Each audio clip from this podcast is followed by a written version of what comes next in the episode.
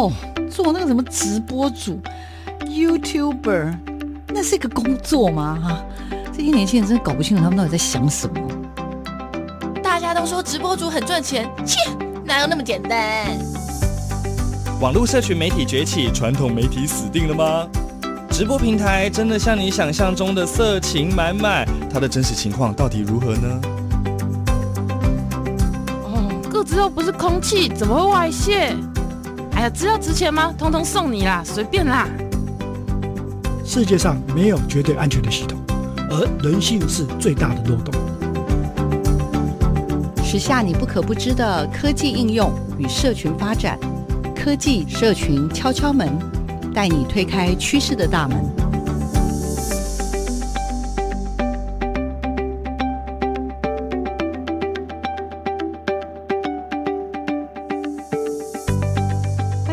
听科技社群敲敲门，我是主持人小黄老师。各位收音机前面的听众朋友，大家早安！在这次的疫情的考验之下，我想。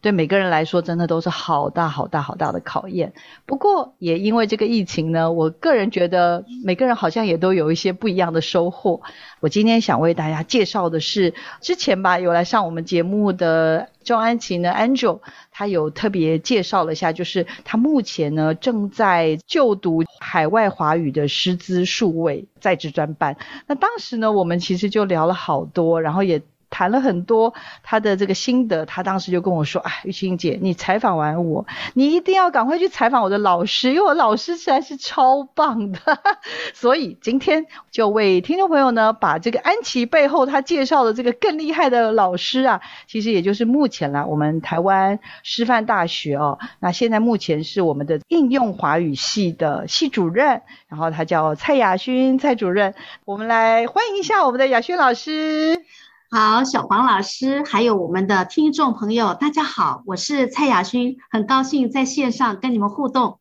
其实你知道，我一开始听到他说是他的教授，我就好紧张。没有没有，我安琪在我心中也是一位教授，每一个人都很特别，他在香港做的事情一样是非常了不起，我非常敬佩。当我想要就是更进一步认识，然后安琪啊也跟我聊了好多，就是老师现在在推的这些呃叫什么 IB 是吗？对，International Baccalaureate 叫做国际文凭的一个师资的认证。雅轩老师，因为我看了一下你的背景，好特别哦，嗯、因为您在台湾念完中文系。中间呢，我就看到你的资历里面，就是你真的人是在国外哦，就是担任那华文的老师，学校的老师。对，嗯、要不要跟我们介绍一下你自己？还有老师怎么跟华语教学结缘的，好不好？好的啊，我在台湾的东吴大学念完中文系，然后我进入了台师大的国文研究所。那时候呢，决定要订婚了，我的未婚夫呢在美国，那家人都移民到美国。所以呢，我想说，我到美国很怕自己会失业。我想学中文去美国可以做些什么？后来在台师大呢，看到有一栋大楼，很多的外国学生进进出出，我就自己上楼去问他们说：“哎，请问你们有没有要招聘老师？”所以呢，我就很幸运，在一千多人之中呢，我就录取了啊、成为师大国语中心的正式的华语教师。那在那里面呢，我认识很多很多的外国学生。那毕业之后出国，我也因为在国语中心教书哦，你可能很难想象，在我飞机 landing 到 LA 三天之内，就有三所中文学校自己找到我的家里，然后请我去中文学校担任老师。所以你看，师大可能没有很有名，可是 MTC 就是国语中心是世界知名哦。他们知道有一个师大的老师到洛杉矶了，所以我就开始了我的华语教学的工作，这样的经历。嗯。是因为家庭的关系，然后就在那边，然后一待就待了五年。嗯，我这边停留了五年，对不对？我不只是完成了在中文学校教书，同时我就决定在美国取得公立的中小学的中文的教师证。在那个时候呢，中文热。感觉在他们的公立学校还没有开始啊、呃、兴起，但是我就已经注意到认证这件事情的重要性，嗯、所以我就先到啊、呃、美国的呃加州，在他们的呃大学里面呢取得了啊、呃、中文教师的认证，并且呢就在他们的公立高中开始任教。所以老师也在先是一般的中文学校，那后后来到了他们的公立学校去担任他们的中文老师。等于没错，我起步的很早，对，真的是天天 呐天哪，因缘际会，对，真的真的。那后来老师有机会回到台湾，然后后来回来是我知道后来在高师大念。国文博士班，对，博士班嘛，那个时候就继续在华语教学这件事情上面。我的意思说，刚刚老师预访还跟我聊说，哎、嗯欸，我想要以他为置业，嗯、是我的天命。我我的意思说，哇，天啊，太酷了！老师快，我念国文系之后呢，真的还不知道自己要做些什么。可是我当了一个华语老师之后，我认为这是我想要做的工作，因为我觉得，啊、当你教一个外国人的时候，是一个生命影响生命的一种互动的过程。我们个人从语言的教学里面传递了我们很多的价值观给我们的外国学习者，但是我们在跟学生的互动过程，我们也从他们的身上学到了很多外国的。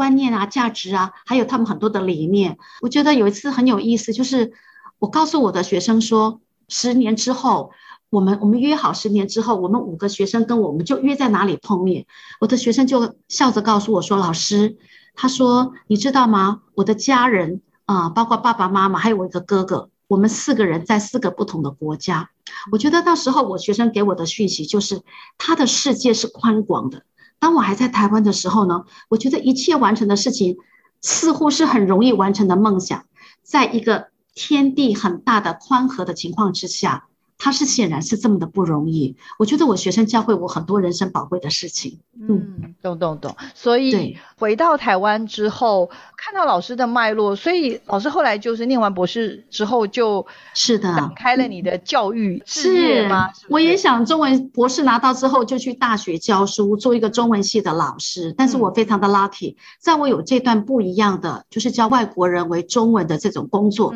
结果在台湾呢，开始在大学。出现了所谓的呃应用华语系或者是华语文教学系，它的英文就是 Teaching Chinese as a Second Language，开始有这种系所。我看到这种系所的时候呢，我认为那这不就是为我设的吗？所以呢，我开始在第一所。呃，台湾的大学部的应用华语系教书是中原大学的应用华语系，我进入了啊、呃、这所学校去任教啊、呃，同时在第三年我就担任了系主任的工作，所以整个过去的学历跟自己海外教学的经历。然后呢，在完成博士学位之后，我有了非常好的一步。那么在中原大学之后呢，后来陆陆续续的成立许许多多的大学，也都开始开设。那我就顺利的进入了台湾师范大学的应用华语系，就是现在我们就跟系跟所做了很好的调整，就是我们叫做台湾师范大学的华语文教学系。我现在还是系主任。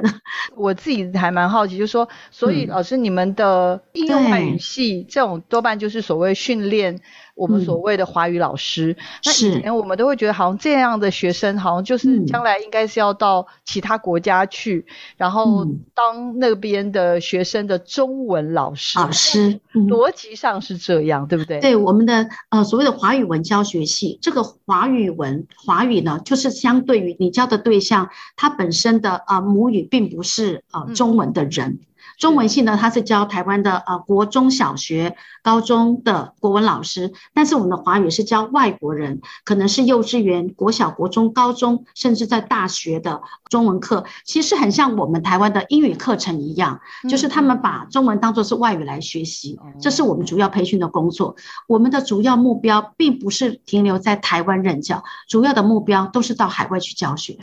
因为我觉得。当孩子们或年轻人在念这个科系的时候，好像感觉上他就是一定得出国，嗯、然后他他才有办法有工作嘛。那有一些对对对、嗯、有一些学生就是哎、欸，可能会觉得我念完了，但是我并没打算要出国。就是在你们在这些什么华语的什么文学、华语的教学、呃华语的研究方法、华华语的测量评鉴、教材教法、语言学等等这培训的这些，请问一下，嗯、疫情来了。你知道我们瞬间每个人就是 本来大家都是很挑战的，对白痴，你知道我意思吗？对对对对，从来都没有觉得网课这件事情是一件可能的事，就是会觉得哦，对啦，就是某些人啊，有什么什么，你要学外语，你可能就是哦，你可以去跟外国人用网课上。那，可是我们的学生怎么办啊？那我们的华语从头到尾，至少在我们的培训的过程中，这种运用应该是这样说，嗯、就是运用科技来进行所谓的华语教学这件事情，是老师要不要帮我们稍微梳理一下这个脉络？其实我觉得我们的对象既然是在全世界，科技在我们系所向来都是非常重要的工具。比方说，我们有一个海外华语数位硕士在职专班，您想想看，海外有那么多在进行中文教学的老师，当他有一种需求是要进行呃所谓的教师专业的增能，那他怎么办呢？他也想要获得一个学位。我们呢这个呃专班是全台湾唯一一个让海外的老师哦，你可以不用回来台。台湾所有的课程透过线上的同步跟非同步课程，然后呢，你可以取得教育部颁发的台师大的硕士的学位。所有的平台教学的流程，老师跟学生的互动，学生跟平台的互动，学生跟教材的互动，学生跟学生之间的互动，全部都在线上。所以呢，我们应该要这样子想，有这个数位科技，才有办法做到这种不可能。以前我们的硕士班有一位同学是来自加拿大，他真的好优秀哦。他是加拿大法国呃国际学校的一位很资深的老师。他为了能够念硕士，他的学校允许他一年的留职停薪。那他来我们的系上考上硕士班。他刚来的时候呢，家里出现一个应该是一个很大的意外，他的先生被误杀了。上午来上课，下午他告诉我，老师我要休学，我的先生出事了。后来他赶回去，离开就是一年。这个学生不曾再回来，我们成立这个硕专班，他再来报名。你想想看，如果我们可以省却老师时空，他不仅可以持续他海外的工作，他还是一样可以学习很多的课程，拿到学位，使他的教学更好。我想这是数位的功能，因为我们的目标就是全球，每个地方只要透过线上，我们就可以进行。这是做师培。那你看我们的学生哦，像现在疫情时代来临。我们接下来做的几个 program，例如我们跟啊旧金山的汇智中文学校，所有的侨校，大家都需要线上的老师。都在跟台湾的大学的华语系的呃建置一种合作的关系。我们有三十四位同学即将要在新的学年开始为他们上三十二周一整年的线上的课程，包括他们四种不同的教材都是利用线上。我们会呃使用不同的平台线上的教材，然后呢跟他们的校长、他们的老师互相的媒合，都在线上讨论。一周他们的老师上课，一周我们师大的同学，两位同学负责一个班。接下来呢，是我们跟国合会所有台湾的邦交国家有兴趣学华语的同学，我们用研究所的同学跟我们大学部的同学，也跟他们建制一个合作的呃关系。不同的国家哈，那么也包括一些非邦交国，我们都可以进行这个线上的教学。我真的觉得他无远弗届呀，我们的学生对于线上教学也都在这个教学的历程，把所有所学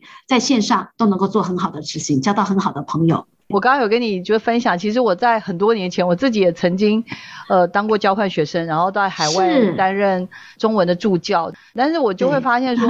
哦，教学 就是教外国人学中文，真的是全世界第一难的事。是啊，中文好像已经很难了哦，还要经过线上的教学，可以说是挑战重重。对，我，对我那时候是实体啊，对不对？嗯，实体课。对对对。要认识颜色，我可以马上透过一些方式去让他们体验。看到老师就是不只是。这样，那还把华语跟线上这件事情去做整合，然后过往也是我们很多，比如说邦交国家，或者是像大家想要念中文，就得要远道而来的。哦、是啊，是啊，你肯定要放下工作，放下家人，你还花好多钱坐飞机到这边租房子，重新去适应。当然，这个环境也是一个语言学习很好的一种习得的过程。但是你要想想看，我们有某些限制的时候，如果透过科技可以省却这些问题，省却金钱，省却时间，而且你也可以达到一样好，甚至很好的效果。对，何乐而不为呢？对，所以我才说，嗯、包括我们的邦交国家，以前我们可能就是要派呃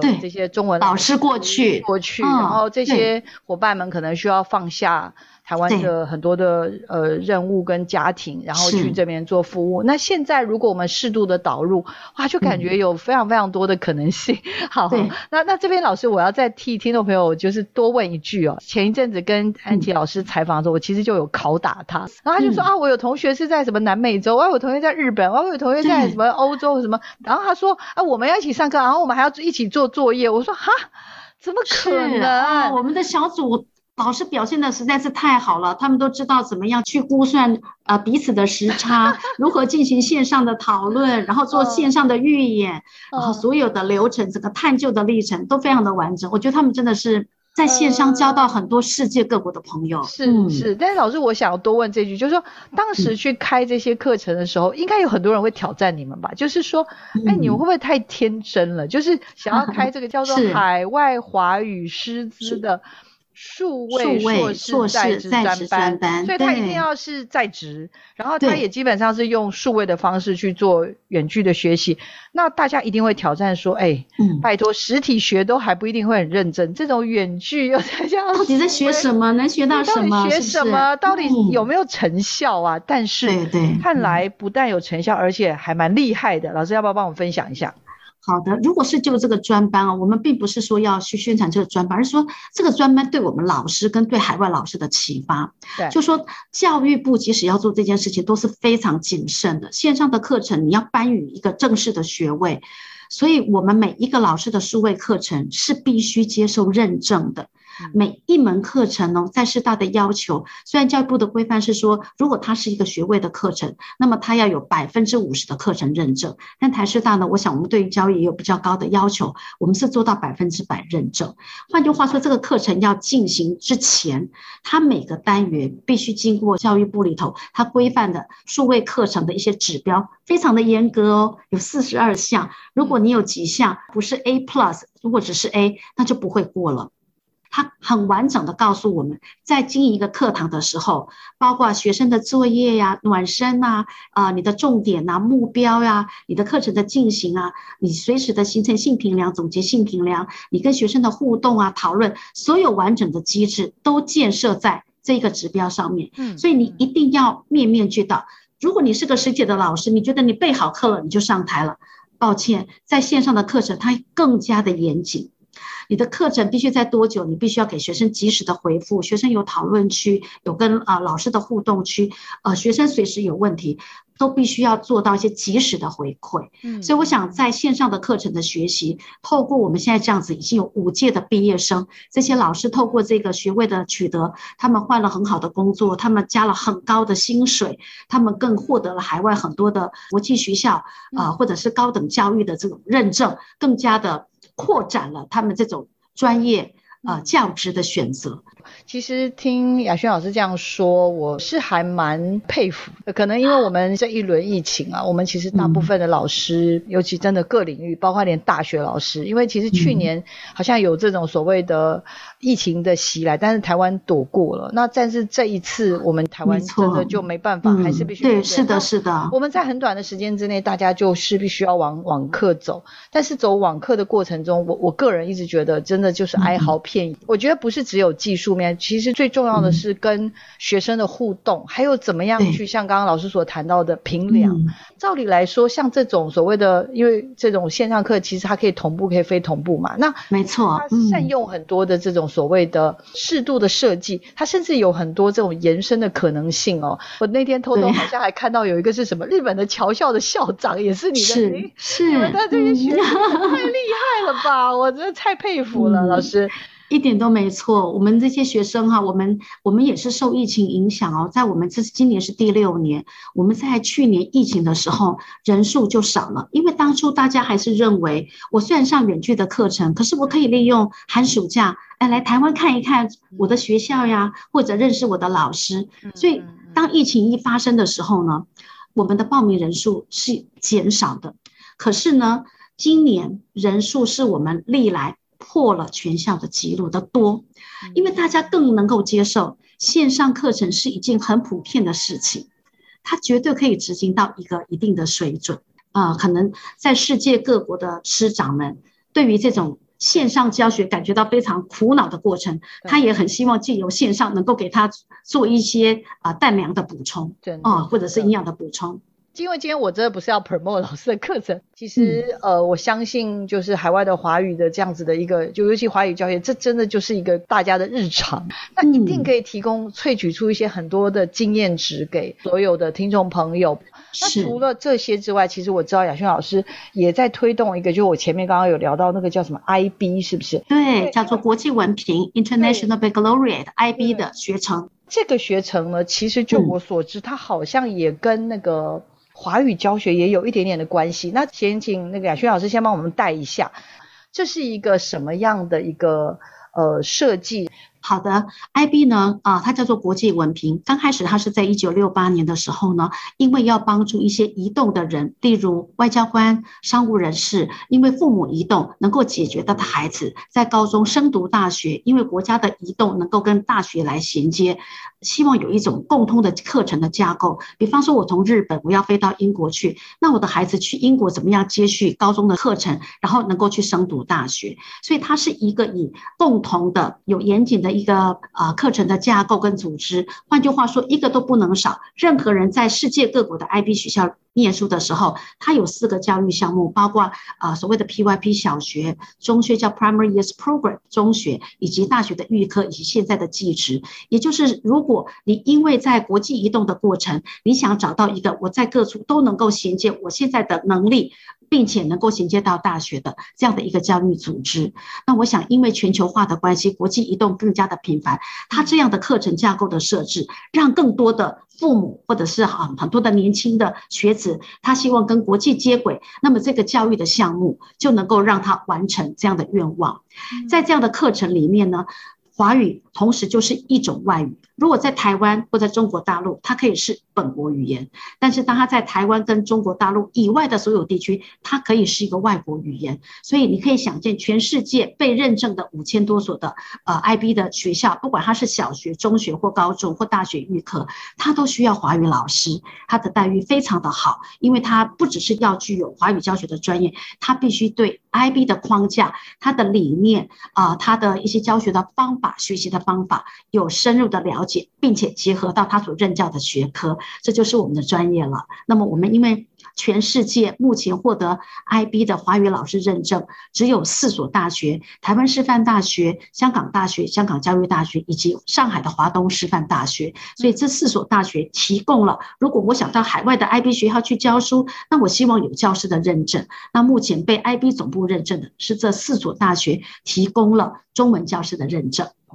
所以，呃，我帮听众朋友稍微再梳理一下，也就是说，国际的这个系统里面，它针对中文的老师，它其实是有一套教学的方法、教学的方法、对对对。全世界只有四所大学符合了这个 IB 的一个要求，是它的课程也是都被认证过了，所以我们可以授予学生，如果你上完了这些课，那么 IB 的总部就会给这一位学习者。你是 IB 认证的中文老师的呃教师资格，它是国际化的。从我今天刚开始谈起，就是说我到美国去的时候，我取得美国的公立的中文教师的证照。那么现在我在做的是帮助我们全台湾或者是有兴趣做 IB 国际教育的这种老师，不管你想在小学教、中学教或高中教，你呢，我在帮助他们获得。国际的师资的认证，我觉得这一点国际化的视野，我是希望对于听众能够有一种比较深刻的感受。这个认证就像什么呢？就像是说呢，我有一个驾照，我有这个驾照未必要开车，就代表我有这个能力。但是你一旦你要去开车，你一定要有驾照，不然你就是违规。所以呢，我们帮助我们的学生拿到认证，他就可以到全世界各国的 IB 学校去教书，因为他是合格的老师。好重要，而且是一个铁饭碗。嗯、没错哇，我真的是他们的薪水都比我高太多了，我都觉得哎呀，我真的是我的学生每每次出国都是十五万起跳，我都想哇，他们真的是，而且可以到世界各国去看，那专业的就跟世界各国的老师一起在学校里头，我觉得那样的国际观，自己的同侪里面来自世界各国不同领域的老师，都有很多很全球这种背景教学的这种理念，我觉得是蛮过瘾的，真的真的超棒的，好，有无限种种可能啦。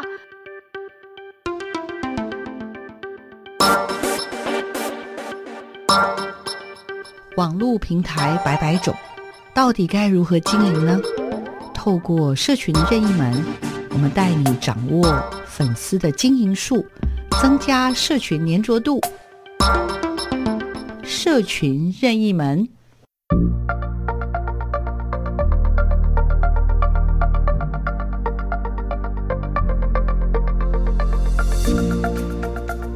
好，我是台湾师范大学华语文教学系的系主任，我是蔡雅薰老师。今天我要介绍的专有名词是 IB，它的英文全名是 International Baccalaureate，国际文凭教育。它是一种国际的组织，叫做 IBO。它对于四种教育项目的认证，包括小学、中学、高中及大学预科。那么进行这个教育的认证，是因为对于有许多到海外去，希望跟国际接轨的这些移动的人士，能够衔接啊学童在不同的年级之间的教育的一些落差。他用了一些共同的框架。IB 国际文凭呢，目前在台湾已经有十所学校啊获得了 IB 国际文凭的认证。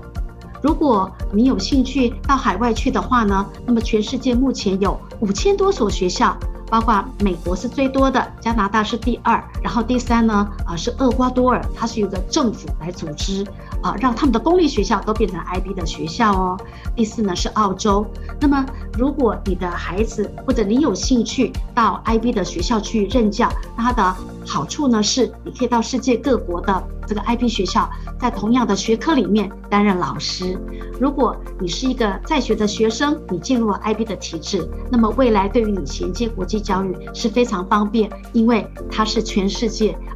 英文沟通为主，同时保留母语，尊重文化，并且养成一个终身探究学习者，还有也能够对国际事件、国际情怀能够关怀的人。这样子，你对 IB 这个教育制度是不是更理解了呢？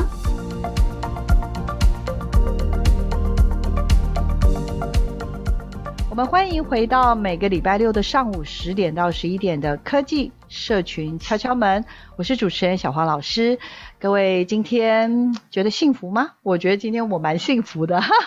因为我今天为听众邀请到的是蔡雅薰蔡老师。那雅薰老师呢？啊，就是你知道，充满了正能量。他目前任职于台湾师范大学，嗯，华语文教学系。然后啊，老师的那个授课的领域真的很广，从最早他的强项呢，就是。国语文嘛啊，然后后来有一些侨务啊、语言、华语教学专题啦、语音学啊 这种实务啊、教法的研究、教材的开发，跟这个华语教学相关的，我看雅轩老师应该就整个人就投进去了。刚刚其实前面聊了一下老师的背景跟华语教学嘛，那以及我们也稍微带到了 IB 到底是什么，感觉上它是一个机构。然后它也是一个制度，就是应该要被 IB 认证的一个制度。是，但是老师刚刚又说，哎、嗯欸、IB 这个学校在全世界有几千所嘛？是的，嗯，对。那我们对它好陌生哦，嗯、老师干要不要干脆真的从头来告诉我们 IB 是什么？嗯、因为我看到主流媒体介绍，好像都是什么台湾谁谁谁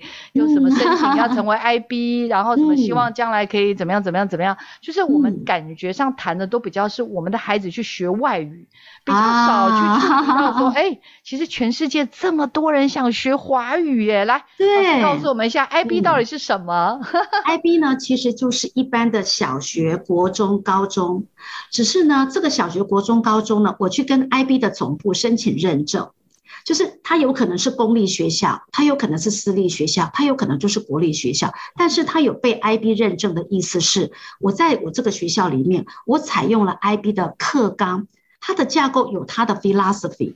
好，所以呢，当我的孩子要不要学，例如我们知道蒙特梭利也是一种认证，嗯、我们知道华德福学校是一种认证，嗯、我们台湾的教育部也是一种认证啊，就是在我们这个制度之下，我们也会有我们的课纲。你也可以使用台湾的架构，以及使用 IB 的架构是可以并存的。例如像美国，美国有所谓的呃 Common Core State Standard，就是每个州有它的课纲，但是很多的公立学校它也采用 IB 的架构。那为什么它采用它的架构？它觉得它的架构啊、呃、比较符应。他这个学区里头某一些人的需求，可能还有国际移动的可能，或者是我没有国际移动的可能，但是我认同他的 philosophy，他鼓励学生能够做一个思考者，探究者，他是一个快乐的精英，他不是一个死背的，好，或者是累积很多的记忆的这样的方式，他让很多学生能够自主的参与这样的精神。所以呢，呃，如果今天我是个父母，我可以选择 IB 的体系的学校，我也可以选择一般公立高中的体系。但是现在台湾的公立高中也已经有一些学校选择 IB 的课架，并且是由政府来补助他钱。成为 IB 的架构的学校不容易，是因为它很花钱。因为他的课程必须被三年的 survey 或者是五年的 survey，看他是哪一个，是国中是国小，所以呢，他需要被认证，而且他要复印到的包含你的整个教学的师资、你的品质、你的教学的环境、你老师教学的理念、老师的这种对于。IB 的课程是否接受专业的培训，这些都被考量在内。如果我是父母，如果我选择了 IB 学校，有什么好处呢？第一个，它比较国际化；第一个，它的主要语言英文必须跟你的母语一样的好，所以它可能是双语。第二个，就是当你的呃，你选择了 IB 的架构，当你到高中的时候，你未来到呃全世界的呃前一百大的。大学去啊、呃、升读，你的机会是最大的。为什么呢？因为几乎所有最好的大学，他们在评量大学的成绩表现，就是 freshman，他们表现成绩最好的，几乎都来自 IB。那 IB 这么会教吗？是，他预备给学生的是一种能够在大学的能力。例如思考能力很重要，沟通能力很重要，社交能力很重要，自我管理能力很重要，研究能力很重要。他从三岁到十九岁就进行有次序的培养。我想他看待的不是一个成绩，是一个比较全人博雅涵养的这种能力。如果你父母认同，我说我不要我的孩子接受联考这样的制度，那他 IB 他也有考试，但是他的理念比较养成学生多元能力的这种养成。我作为一个 IB 师培的老师，我也是认同我的学生未来不一定要在 IB 教书，但我希望他带到公立学校，他带到各处的教学的环境，他都能够保有这种 philosophy。我觉得这才是作为一个人，他应该是快乐的，他应该是永远好奇的，他永远保有热情，他有冒险心，然后呢，他能够关怀别人，终身去追求知识，并且尊重各样的文化，尊重彼此。我觉得这是何其美好。这样听起来，它反而是一个有点像是一个国际的标准，教育的标准，对对，一种系统。所以当时你接到任务说，哎，要跟 IB 去做类似像这种连结，您开始去思考的是说，首先你当然第一个要了解 IB 是什么，然后再来就是知道它的理论跟架构，然后当时你更重要的目的应该是说，你希望未来透过我们这个华语文教学的这样子的一个体制，我们有办法让我们的学生有来修习过，我们也会认同我们的这些学生们、学员们，未来可以成为 IB 的。老师不拿到这个师培的认证，我觉得当初呢，师大的想法是我们已经培养全台湾的中等学校很优秀的老师跟校长。嗯，我们师大开始是想，我们可不可以培养全世界中学或高中很好的老师跟校长？我们的理念是从这里来，所以我们已经满足了台湾的教育部的这种要求。师大在这个领域，它如果是领航，我们应该做到如此。但我们学校并不这样想，我们可不可以做到国际？就是呢，像台湾就像一个蓝海往外延伸，跟着海洋往外延伸。嗯，所以我们开始去评估国际的系统。我们看过华德福，我们评估过蒙特梭利，我们也看过 IB，我们也看过 IGCSE，就是英国的系统。我们看过很多的国际教育的系统。我们看哪一个的影响力，国际的影响力最大？我们评估的各项的指标都指向 IB，所以我们决定朝这方面去让台师大的老师能够培养国际的中学或。高中的老师，所以现在除了华语文通过认证，包括中学的老师也获得了认证，还有就是国际的数学的老师以及国际的理科应该叫做物理的老师，我们已经获得了四项的认证，这在全世界来讲都是很不容易的。嗯，目前我们现在台师大的学生，他如果双语很好，他可以去啊、呃、用英文教数学，英文教物理，用英文教其他的学科，对，那他就可以走向国际，他不一定要留在台湾。那这样我理解了，老师。嗯，以前呢，我们认为师大培养的就是，可能就是到中学嘛去教书。如果按照现在老师在推动的这些，或整个师大在推动的，就是我们想要训练的是全世界的。对，是的，我们是有这样的想法，是。哇，好大的企图心啊，不得了。对，所以你想想看，我们的海外硕士在职专班的老师，他现在就在海外。如果他上我们的课程，我们现在这个数位硕士在职专班也送到 IB 总部去认证，希望这个数位的课程除了让我们的教育部给予他们硕士学位之外，我们希望这个课程还获得 IB 的认证，让我们的老师可以拿到学位。同时拿到师培的认证，因为他们已经在海外，所以他们可能可以从原来的补习班，他们可以从原来的中文学校，他们可以从原来的私立学校或公立学校，他可以跳到 IB 的学校，不一定要选择去转换，但是他的专业更多了价值，对。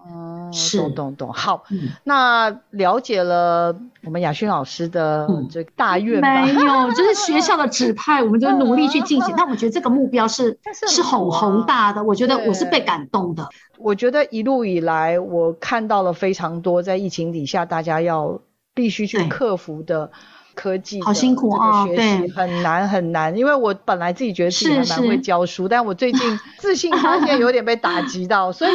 我们 希望利用这个暑假哦，我们有机会可以采访到雅轩老师，请老师帮我们分享一下。因为雅轩老师，我看到对。这个在华语教学里面，因为我相信以前的你的到目前为止的你，其实在做这么多设计，这种所谓的线上课程网课，它有同步跟非同步，没错。然后呢又有时差，然后又有文化的差异，然后还有年段，有的是教小学，有的是中学，有的是嗯教大学的都有，是哦。这么大的一些 gap，老师您觉得？您觉得就是？线上课程啊，到底它有效或者成功，嗯、关键到底是什么？我实在是太好奇了。线上老师其实要教得好，比你实体课程要花的功夫要来得多。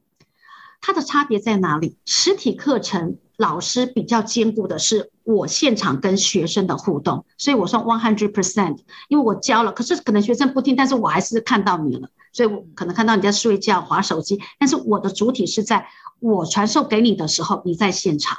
线上的难度是老师你要变成四个 domain，四个面向，就是老师跟学生，而且你现在是学生看不到的，所以你要想如何解决老师跟看不到的学生在远方的学生的互动，这是第一个二十五 percent。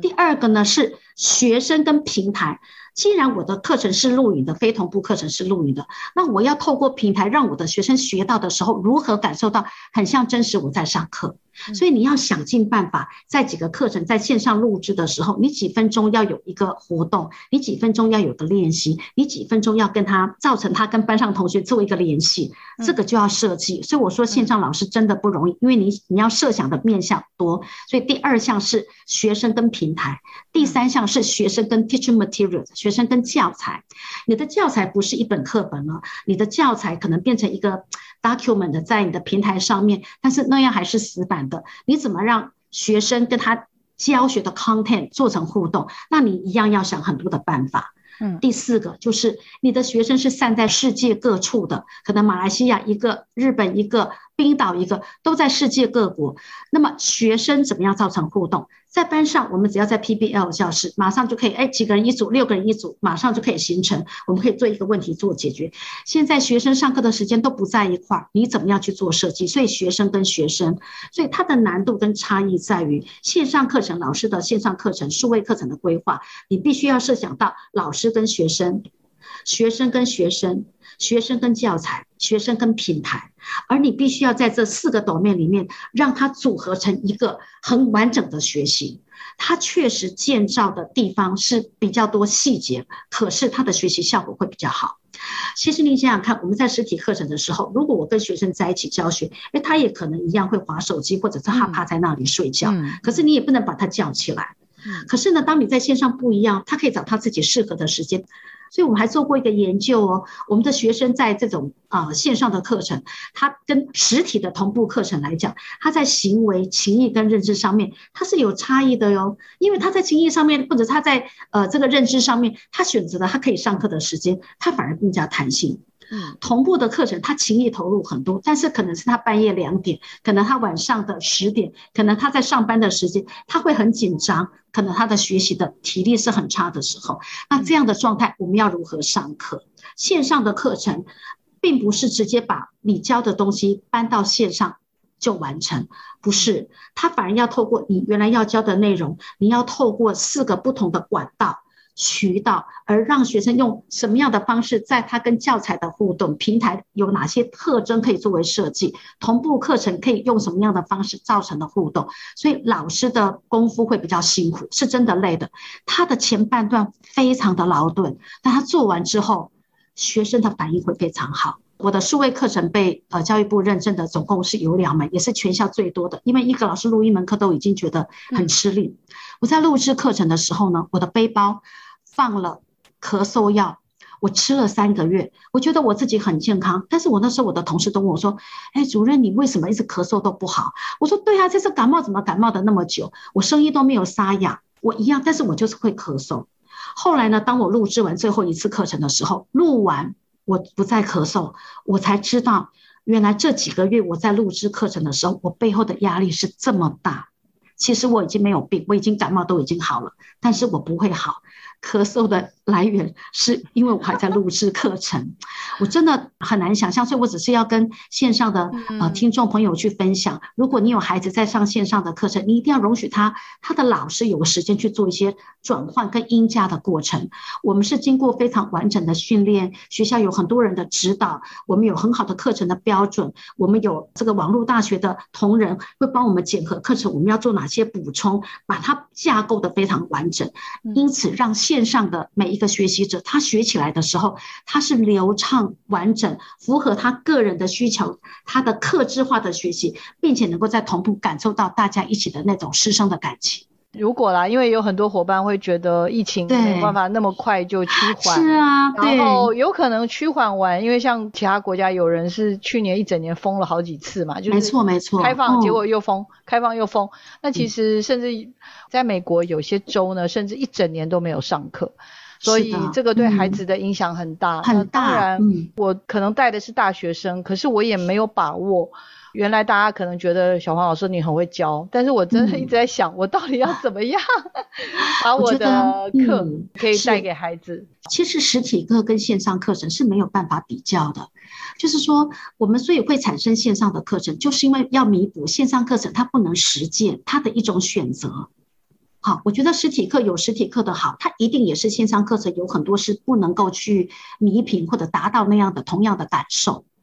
但是呢。呃，线上的课程如果在我们不能够每周或者是固定的时间来见面，到学校来上课的时候，它真的是一种方式。所以我想有几个观念，第一个就是我们不用把实体课程效果跟线上课程做比较，嗯，但是对于不能够进行实体课程而能够完成线上课程而满足他自己学习需求的成长，那这就是线上课程的功能。第二个就是说。线上课程的教学跟我们实体课程，就是说，它并不是在于很多的平台的选择，或者是技术性。有很多老师说啊，我 Google Meet 还有很多的功能我不会用啊。哦，现在我们学校又告诉我们 Zoom 学完就叫我说不能用 Zoom，现在我要转回 Webex。其实呢，这些平台或者是数位科技的技术，它并不是阻挠我们上课，这个需要一个熟练度，但它很容易跟上。我觉得最重要的是，老师必须要去思维的是，线上课程如何让学生进行探究，这件事情很重要。很很多的一些小的游戏或者是一种模组，可以吸引学生的专注力或注意力，或者是引起他学习的动机，但它终究不是学习最终的一种工具。如果我想把传达一些讯息跟学生做很好的互动，还是在于这些很好的内容，我要用哪一种教学的设计，让学生在线上或者离开线上之后，我仍然可以持续去查找跟继续做学生的互动的连接，这才是重要的。我觉得他有点像是一个导演一样，他不再是只是我演给你看，不是，老师要设想的层面会从平面。或者是二度空间要变成三维的空间立体，所以包括他在线上下线之后，他能不能继续学，这是老师要想到的。我觉得这点才是老师要更用心的地方。好，那老师您觉得，您觉得就是所谓的同步、非同步的比例？的话，有没有一个比较漂亮？人家说什么什么什么漂亮的那种黄金？对，黄金比例是不是？什么漂亮？就有，我只是好奇来。我的意思说，老师你也可以告诉我说，你想太多。其实教育部也问我们这个问题：你们同步跟非同步的比例是多少？他要求我们线上的这个数位硕专班同步课程要一半，不可能。老师，你想想看，你一旦是非同步的课程，你一旦是线上的课程，学生怎么可能同步？他很难的，就是因为他就是不能固定的时间上课。所以，首先我们要有个观念，当你是非同步的课程，你就不能以同步的观念去。同样的，如果我是实体的课程，当然大家都要来上课。以我们的经验，非同步的课，在我们这个线上课程里面，如果以十六周或十八周来看，同步课程最多，我认为是两次到四次。最多，我的选择是三次，就是开学的第二周，开学第一次一定是线上，让他进去了解；第二周你要同步一次，其中要一次，结束之前的前一周要再一次。对我来讲，我觉得是对学生不会造成最多的负担。我们也有老师上到六周，但是同学就会很吃力，因为他永远都要在半夜的时候来上课，他永远是上课的时间，他要一边偷听，然后一边他就没有办法放心的去好好的吸收。那么同步的课程就要善用这几次的课程，同学在线上能够凝聚感情。这个时候，我觉得同步的课程的设计最好不要是讲述的课程了，因为讲述的课程你应该交给你的非同步的录影，你设置的活动让他去进行，应该是同学的表现。因为来上这些课的老师很珍惜在线上跟大家见面，对他们来讲就是学生跟学生之间那个很好的互动的机会。所以我觉得非同步的比例。应该只占其中的可能五分之一或六分之一，同步应该是比较少的，这样才能够达到线上课程的功能。嗯嗯，那那个是因为大家在不同的时区嘛，对不对？对对对。啊，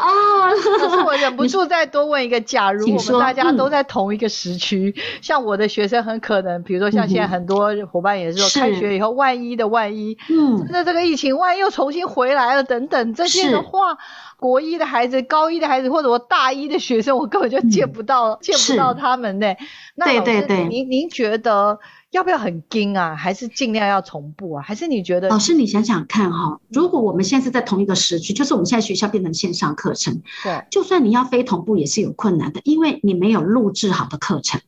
嗯，录制好的课程绝对不是只有录教学的影片，这样是不够的。为什么现在我们可以比较轻松？因为我们已经录制过两门课程，等于是有将近四十个单元。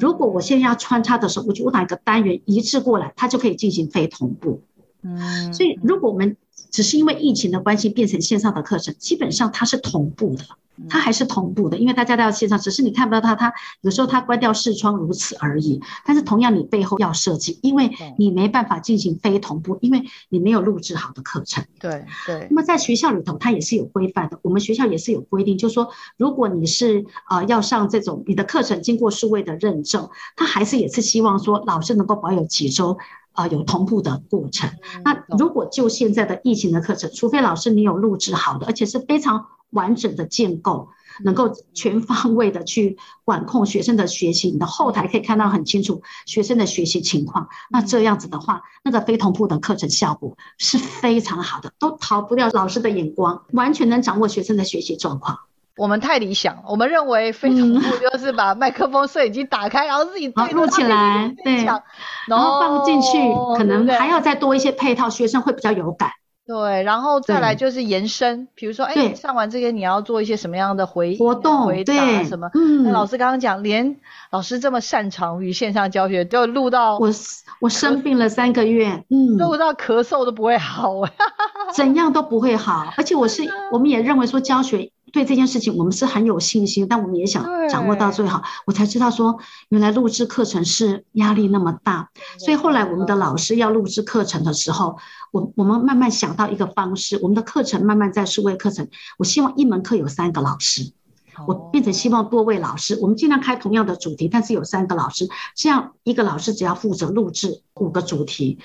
一个对我们的学生来讲，他会觉得有新鲜感。对，同样是在这门课程教学实务，哎，每个老师的教学实务经验不同，那但是我们把主题排好，我擅长教词汇，我擅长教语法，好，我们把自己，但是一个老师教五个单元，这样其实主要是想减低老师录制课程的那种，而且还有对学生也会有一些些的新鲜感哦，嗯、确实，我最近反应非常好，课程立刻爆掉，真的、哦，最新的课程立刻爆掉，我们在这个数位的课程做了很多的很多的经验累积之后，做了很棒的调整。太棒了，老师，你今天你今天真的救了我。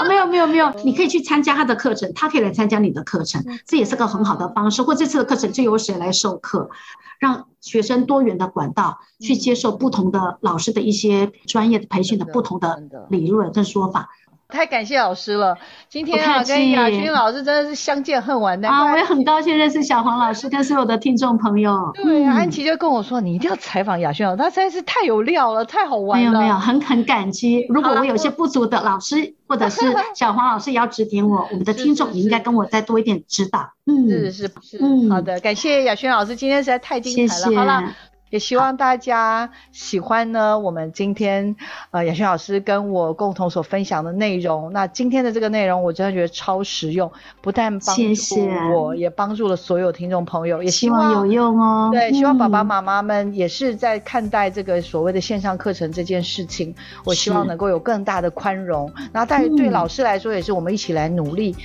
那我们这个礼拜的节目就进行到这边，我们请朋友持续锁定我们的科技社群敲敲们我们下礼拜见。我们谢谢阿旭老师谢谢你。再见喽好拜拜。再见。